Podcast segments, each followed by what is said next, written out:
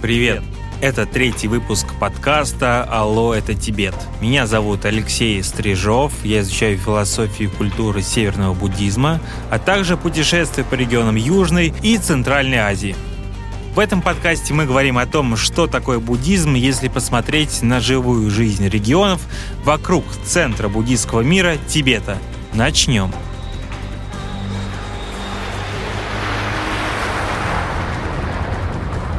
Вот мы и прилетели из индийского Мумбаи в столицу Монголии, город Улан-Батор. Из самого большого города Индии в самый большой город Монголии. Обратили внимание на хребты Гималаев? Я влюблен в них. Мое сердце навсегда застряло где-то здесь, на перевалах. Но все же мы теперь приблизились к горным системам Центральной Азии. Они не такие высокие, как Гималаи, но тоже создают определенный настрой – Представьте, что кочевники мчат по голой степи, усыпанной низкорослыми колючками, загами, или, как их называют в других странах Азии, саксаулами. Над потоком лошадиных голов на горизонте видны шапки гор. Они постоянно удалены от вас бескрайним полем. Вот вы, как чингизиты, наследники Чингисхана, видите одиноко стоящее дерево, создающее хоть немного тени – вы разбиваете палатку. Лошади чингизитов топчутся у тоненькой речки, узкой сталью принцессы местной народности Халхи. Вы идете к реке, вымыть котелок и набрать воды для чая. И замираете в этой мешанине с вопросом. А, а где, где я в этом стаде? Разводите костер, вы, как кочевники 13 века, ложитесь у пламени и стараетесь не допустить угольки, которые слетают на вас из костра. Неповторимый дух. Хотя вроде бы тоже горы, только это уже Центральная Азия. Про одну из горных систем Центральной Азии пел Юрий Висбор. «Я сердце оставил в Фанских горах. Теперь бессердечный хожу по равнинам». Я сердце оставил в Фанских горах. Теперь бессердечный хожу по равнинам. Вот мы уже на подъезде к городу. Заметно несколько высоток, и вы не поверите. Юрт. Да-да, вы не ослышались. Известно, что Монголия страна не очень богатая. Половина населения страны живет в степи, а другая половина едет на заработки в столицу, Улан-Батор. Так как денег у них мало, позволить себе жизнь в квартире монголам сложно. Поэтому порой они живут на окраинах Улан-Батора, в юртах. В этих районах нет канализации, отопление выведено через печки, которые топятся каменным углем, создавая проблемы для атмосферы над городом. В этом районе нет канализации, а отопление выведено через печки, которые топятся каменным углем – создавая проблемы для атмосферы над городом. Однако, несмотря на это, монголы активно пользуются Фейсбуком, а в столице полно анкет девушек в Тиндере. Некоторые монголы кочуют от одного пастбища к другому и даже не бывали в региональных центрах, что уж говорить про другие страны. Когда-то существовавшая здесь монгольская империя повлияла на то, чтобы Тибет объединился вокруг фигуры Далай-ламы – буддийского первосвященника. Тибет все раннее Средневековье до VII века был разобщенным. Тогда вообще не было, видимо, намека на единую власть. Первые достоверные попытки объединить Тибет в светское государство сейчас относят только к появлению Ерлунгской династии, то есть к первому-второму векам до нашей эры. Но уже исторически зафиксированный правитель, который начал объединять разрозненные племена Тибета, царь Сронзангампо. Это седьмой век нашей эры. Считается, что тогда же и пришел сюда буддизм как государственная религия. Современные буддологи подтверждают, что буддизм, видимо, пришел в Тибет примерно в седьмом веке. По крайней мере, тогда фиксируется, что было переведено множество буддийских текстов. Легенда гласит, что у Сронзангампо было две жены – принцесса Непала и Китая. в котором он сватался из-за двух статуй Будд. Заполучив обе, он получил и любовь к буддизму. Есть даже поверье, что он на некоторое время удалялся от политики, чтобы заниматься переводом буддийских текстов. Китайская жена даже выступила инициатором строительства множества монастырей, которые стали своего рода цепями спящему демону невежества, на который походил Тибет в VII веке. Кстати, Сронзангампо возвел крепость Раса, которая сейчас считается столицей Тибета и известна как город Лхаса, дословно «место богов». Однако исторически Тибет еще долгое время был разобщен в государственных образованиях. Здесь было множество монастырей, каждый из которых фактически был носителем своего религиозного учения. Точнее сказать, синтеза буддизма и локальных верований.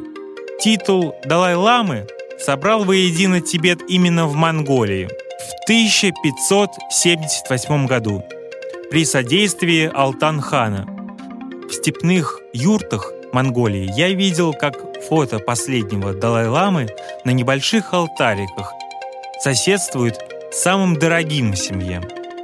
Образом родственника, каким-нибудь дипломом за победы в скачках на конях или на верблюдах. Монголия соединила в себе степной и горный буддийские миры. В одном буддийском монастыре запада Монголии Священник, который не знает ни одного слова ни на русском, ни на английском, обнял и расцеловал меня, а потом в порыве любви вручил хадак, длинный синий платок, который дарят пожелания счастливой дороги в Тибете и Монголии. Только в Тибете он чаще белый, а в Монголии синий. Вместе с другом мы проехали почти всю Монголию насквозь западной окраины, где страна граничит с республикой Алтай, до Улан-Батора. Мы перемещались на всяческих автобусах, заказывали машины, останавливались в отелях и палатках. Таким образом, за почти месяц пути у нас сложилось достаточно полное, как мне кажется, представление об этом регионе. Как о его городской жизни, так и о жизни степи.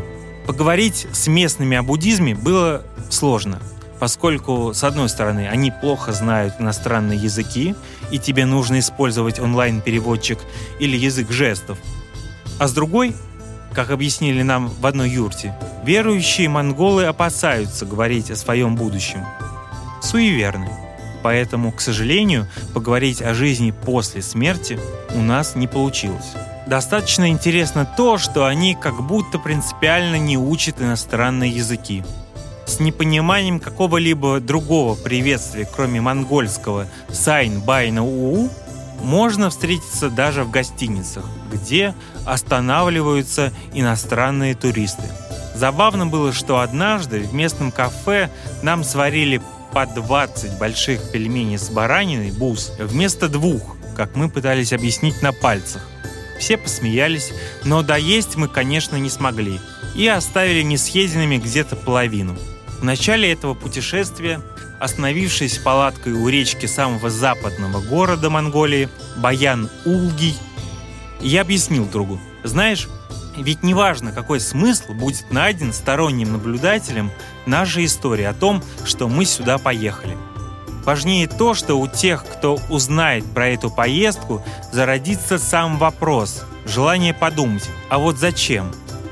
И в этих вопросах будет сама жизнь не в закостенелых истинах, но в их постоянных поисках. Как мы говорили в прошлом выпуске подкаста, истина в буддизме ситуативна. Абсолютно только пустота. Было очень темно. В свете одинокой луны мы кое-как разбили нашу палатку, как казалось утром, на пастбище. Подобно течению реки, мысли устремились куда-то вдаль, за пределы городов. Так прошел почти месяц пути. Безбрежную степь пронзали лишь маленькие города и поселки. Мы встретили всего 3-5 больших городов. Один из них – город Каракарум, первая столица Монгольской империи. Здесь располагается старейший буддийский монастырь страны Эрденидзу. Сто лет назад здесь останавливалось войско русского белого генерала барона Унгерна, которого монголы считают воплощением буддийского демона, защитника веры Махакалы. Сейчас здесь настоящее место паломничества туристов. Днем можно погулять по храму монастыря, а вечером над стоящими по периметру башенками возвышается вечерняя заря. Какая красота! Давайте немного полюбуемся видом.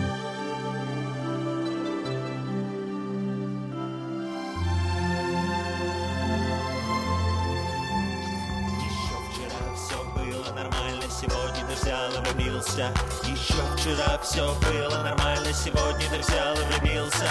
Еще вчера все было нормально, сегодня ты взял и влюбился.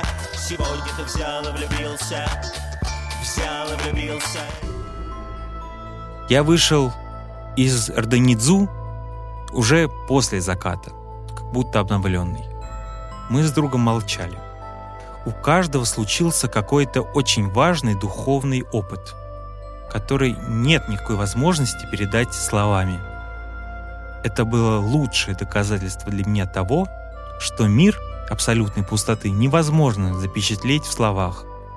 Конечно, есть Лера, которая мне нравится, есть ты, есть иные друзья, но все это условно, сказал я как-то раз другу, гуляя с ним среди высоких деревьев московского Царицына. Но по сути есть только любовь, братская, романтическая, родительское и так далее. Этих дефиниций можно придумать уйму, но они говорят только о форме, но никак не о главном. Истину невозможно сформулировать. Каракарум находится неподалеку от Улан-Батора, откуда можно уехать на поезде в Россию. Сюда, к Байкалу, где зародилась российская буддийская община, мы отправимся в следующей серии подкаста «Алло, это Тибет», Буду рад вашим отзывам и комментариям в Instagram Intibet Empire, а также на почту aysтрижов.gmail.com. Кстати, в аккаунте Instagram можно посмотреть Instagram TV, который сохранил некоторые видео из путешествия по Монголии. С вами был Алексей Стрижов. До скорого. Я молча мечтаю о синих вершинах, когда мы уедем Уйдем, улетим, когда оседлаем мы наши машины, Какими здесь станут пустыми пути, Как будут без нас одинокие вершины, Какими здесь станут пустыми пути, Как будут без нас одинокие вершины.